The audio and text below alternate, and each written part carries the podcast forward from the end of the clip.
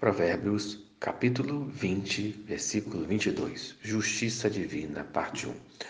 O sábio ensina a não buscar vingança, fazer justiça com as próprias mãos, mas a confiar em Deus. Em primeiro lugar, confia na justiça de Deus. Versículo 22. Não digas, vingar-me-ei do mal. Espera pelo Senhor e ele te livrará. Isto é, não faça justiça com as próprias mãos.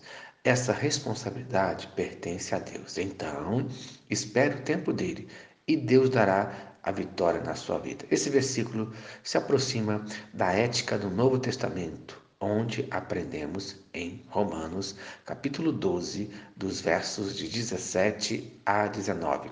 Não torneis a ninguém mal por mal. Esforçai-vos por fazer o bem perante todos os homens. Se possível, quanto depender de vós, tende paz com todos os homens. Não vos vingueis a vós mesmos, amados, mas dai lugar à ira, porque está escrito: A mim me pertence a vingança, eu é que retribuirei, diz o Senhor. Isto é, então você precisa entender qual é o seu papel na justiça divina. Em primeiro lugar, recompensa. Não torneis a ninguém mal por mal. Isto é, não pague a recompensa com a mesma moeda ou mal. Não pague dessa maneira. Em Mateus, capítulo 5, versículo 39, não resistais ao perverso, mas a qualquer que te ferir a face direita, volta-lhe também a outra. Isto é, provavelmente um dos ensinamentos mais difíceis de se colocar em prática do cristianismo. Em segundo lugar, esforço. Esforçai-vos por fazer o bem perante todos os homens. Isto é, todos devem aprovar o seu comportamento de modo que ninguém possa culpá-lo. Provérbios, capítulo 3, versículo 4. E acharás graça e boa compreensão diante de Deus e dos homens. Isto é, é preciso esforço da sua parte.